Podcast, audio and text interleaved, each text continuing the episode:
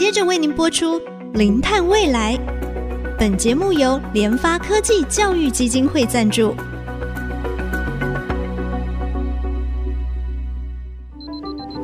前瞻能源新方向，以科学与科技迈向近零碳排，智慧永续，与您一同开创零碳未来。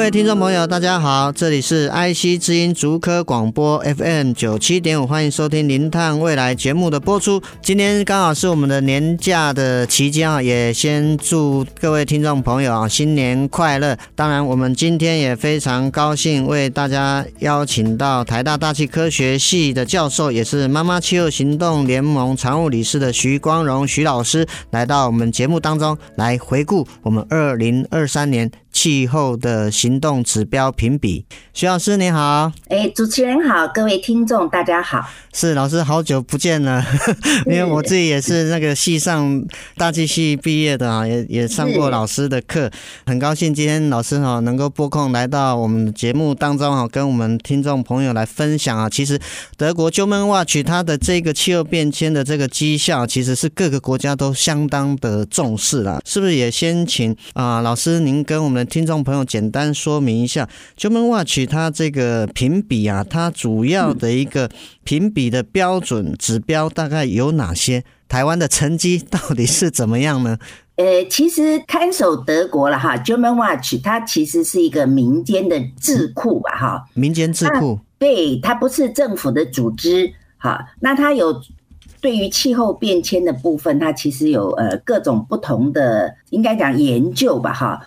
呃，有的是研究德国政府的政策啊，欧盟的政策啊。那他认为说，在全球这个气候变迁很重要的，就是说，到底排放量大的国家到底表现是怎么样？开始应该是差不多二零零五年吧。那我们台湾是二零零九年开始列在里面了哈，也没有包括全球所有的国家。慢慢慢慢，现在加到六十四个吧哈。但是已经占了全球排放的九十七 percent 以上了，嗯哼，所以基本上就是排放量比较大的国家，它才把它列进来。那其实它的指标到底大家认不认为它是很公平，是是可以讨论的了哈。呃，基本上它是呃现在是分成四个部分，一个就是温室效应气体的排放，排放量嘛，对。它其实呃前面这三个指标都有。排放的总量就是用的总量，跟你的趋势，就是你现在排放是多少，oh.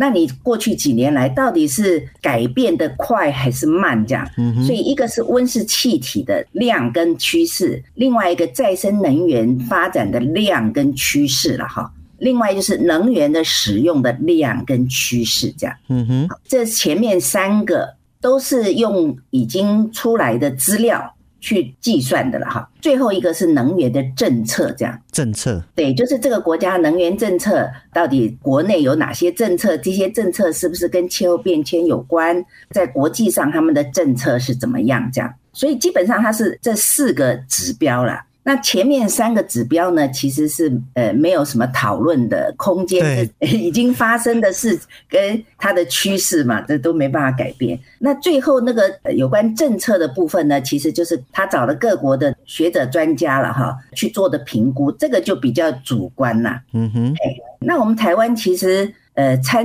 与的应该有差不多五六个人。参与的人，你也可以选择你到底愿不愿意被公开啦。哦，所以有的人是不愿意被公开讲。嘿，老师，那这四个指标它有没有一个占比啊？比例是都一样吗？有有有有有，呃，应该是。政策的指标占百分之二十吧，嗯哼所以前面三项应该占了八成，占八成是是，对对对最后一项占两成。这样。好，所以就是说哈，这个看守德国，它就是以实际的作为啊，就是说啊，你的温室气体的排放量跟过去的趋势，还有再生能源的量跟趋势啊，以及能源的量跟趋势，最后是一个政策，能源政策啊，这前三项其实很实际。你有实际有多少就是多少，主观性相对是比较少一点点啊。那它就是客观资料的一个呈现。那能源政策都跟各国去做一个比较。我们台湾去年的成绩是如何呢？呃，去年成绩是排名六十一名了哈。呃，去年底公布的嘛哈。嗯嗯。去年跟前年呢，去年是六十一名，前年是五十七名。嗯哼。呃。因为被评估的国家的数量变多了，所以我们其实去年跟前年都是倒数第七名，排名没什么改变。我稍微补充一下，刚刚的那个四个评比的项目，第一项就是温室效应气体的排放跟量，那个占百分之四十，那个占最重。是是，那剩下的都各占百分之二十，这样。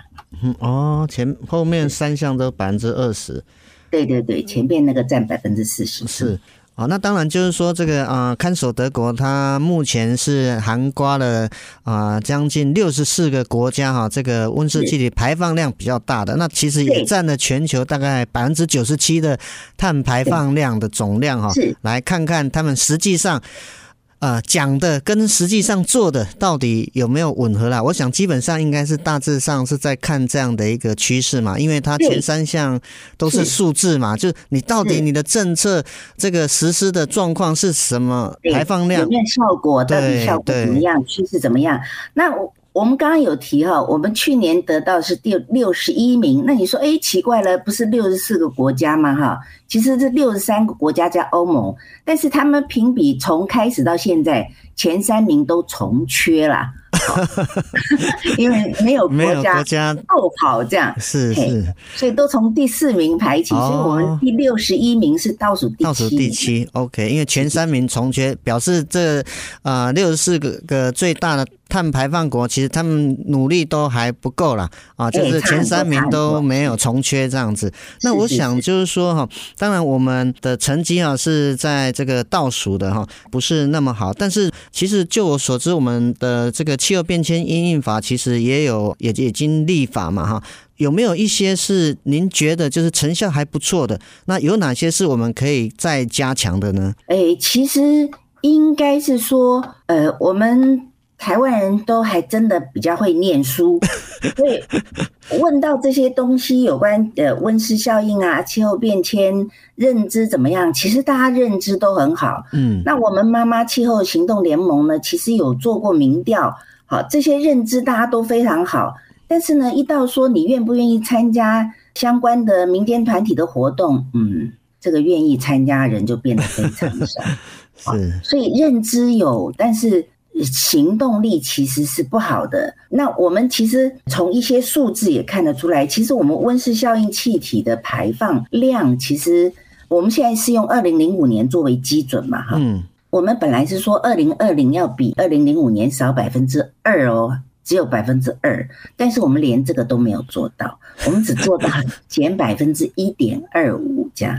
所以怎么说呢？就是我们有这样子的想法。那我们也有相关的法，我们也有这个再生能源发展条例嘛，哈，然后有鼓励大家等购费率，但是再生能源的发展，其实到目前，像嗯，原来蔡总统说，二零二五年我们要有百分之二十的电从再生能源来，但是呢，真正的到二零二二年为止，我们连水利所有的加起来了哈，呃，烧废弃物它也算再生能源的话，嗯哼，我们只有八点三 percent 的电是从再生能源来，所以要到百分之二十，这个差距蛮大的，应该是很难达到了。嗯，二零二五就是明年了嘛，哈，是，所以有这样的想法，但是实际执行的能力，呃，或者是怎么讲，执行的意愿吧，哈。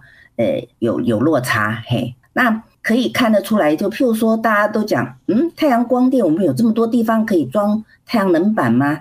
可是你假如走出去，尤其是在北部，诶，看到很多的屋顶根本就没有嘛，嗯，好，有装的其实是很有限的，譬如说公家的机关、铁路局啊，这些公共的设施，公共设施，它基本上有装的其实不多，嘿，是。嗯嗯是，我想就是说，刚才哈老师有特别提到啊，当然我们现在哈都有一些政策上的在实际的这个政策在推动啊，但是成果啊还是相对是比较啊不是那么满意的，有落差哈。那当然我们民众的这个参与行动力啊，可能还要特别的加强哈。我想这个节目另外一个目的，当然就是希望能够唤起更多人的这个关注啊，有更多人来关注关心这个议题，那么慢慢的就会。形成啊一股力量啊，那有的力量呢，我相信就可以带来改变的行动哈。那我想呢，我们节目先进行到这边休息一下，稍后再回到我们零碳未来节目的现场。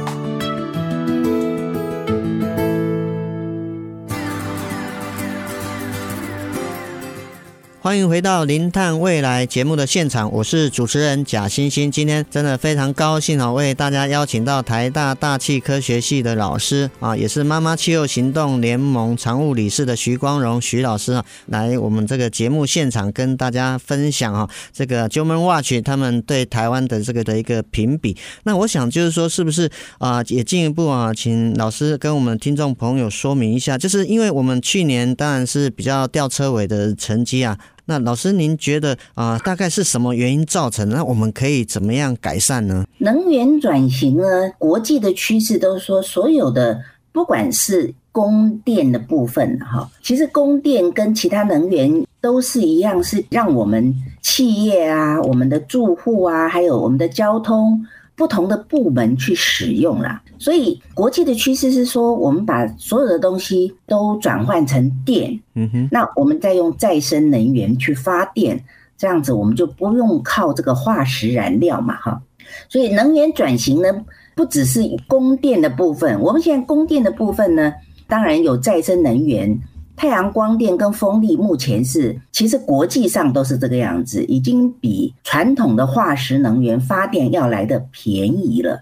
所以，我们台湾有个错误的迷思，是说再生能源是很贵的。这个我不知道为什么会变成这个样子了哈。当然，再生能源除了它不需要燃料之外，开始的时候可能要有一些相关的配套措施。那这些配套的设施可能会增加它的成本，但是长期。在美国，在甚至在欧洲，再生能源都是最便宜的，不是像我们很多人认为再生能源是很贵的。那另外呢，就是我们除了发电之外，其实还有很多的能源的使用，譬如说交通啦，哈，工业用。所以怎么把它们所有都变成用电，这是一个部分，就是用再生能源发电。另外一个就是节约能源的部分。那我们台湾在这两个部分呢，做的。还蛮少的，因为我们还一直认为过去的经济模式是最好的经济模式，才能创造就业、增加我们的财富。其实这个观念是错误的，用能源越多，不表示你的财富就会增加。而且我们到现在为止，百分之九十七的能源都还靠进口，是花了很多很多的钱。不管是有的人喜欢的核电，核电也是靠进口的，连甚至呃核电的设施都是靠进口的，所以我们到目前都没有在做这样子的努力的改变，这是不行的。就是化石能源要摆脱化石能源的依赖了哈，所以这是能源转型的最重要的部分。那除了发电之外呢，我们在其他的部分其实也没有跟以往有太多的不同。呃，我们有鼓励一些的电动的车，但是呢，这个蛮有限的。我们希望大家去搭大众运输系统，但是其实，在很多的除了台北，还有一部分的高雄之外，大众运输是非常的少的。所以大家要上班、要上课，是不能不靠自己开车或骑机车。所以这个是要在结构上面做一些改变。所以我认为了哈，各地方的主管甚至中央机关的代表，至少他每每一个月好了，他要搭大众运输去上班，他才知道作者，对，他才知道大众运输对一般人来讲有多么的不方便，他才会去改变嘛。他都不知道，公车一天可能只有一小时一班，我错过这班我就不要想上班了这样。那他不知道为什么大家不喜欢搭大众运输？嗯哼，啊，是因为。很不方便，或者是很不可靠，或者是还有什么其他的因素，那他们要自己来了解了哈。那当然，工业用能源这个部分呢，其实是要靠，因为我们其实工业政府对工业有很多的补贴，有很多的优惠。既然有优惠，我们也可以给他一些限制嘛，哈，要求他自产能源的比例要增加呀。嗯哼，只要没有做这些要求，他当然就不会去改变呐。所以我觉得是在除了发电的部分要靠大家一起努力之外，其他的工业啊，啊，那还有住宅呢？住宅其实是很多的节能的空间，而且一个住宅盖下去，可能用五十年、八十年都不会改，对不对？旧的建筑怎么去更新，让它耗能比较少，大家住的舒适？举例来讲，差不多十年前，美国那个帝国大厦做了全面的翻新，它就可以减少百分之四十左右的能源哦。所以人家的旧建筑可以改，我们台湾的旧建筑有没有在改？嗯，基本上没有什么。旧建筑改装了要考虑节能，大家都只考虑说我旧建筑改装怎么比较漂亮、比较时髦，对不对？其实同时也可以改得比较节能。我们没有在这边努力，所以其实有还蛮多可以做的部分呐。是，我想哈，老师刚才提到很重要的一点啊，就是我们整个啊能源的政策方向是对的，但是怎么样能够来更落实能够怎么样来重新去思考，能够鼓励大众哈搭乘啊绿色运输等等。那当然很多运输工具的绿色化、建筑的绿色化哈，其实也都是我们可以再加把劲的一个地方。那啊，因为老师参与这个 GeoManWatch 它的这个评比，你也看到啊很多国家的一个状态。那像我们邻近的这个日本、韩国啊，他们表现又是怎么样呢？有没有我们可以效法的地方？其实日本、韩国，我我也很喜欢拿出来比较，为什么呢？日本哈，在三一一之后，它很多核电厂都关了嘛，哈，到现在还没有开，所以它现在能够原来三一一之前大概有五十二个机组啦，现在运转了大概十个机组不到了，差不多十个上下。那可是日本的政府呢，还是把核能占比要在它的发电占大概二十到二十五 percent。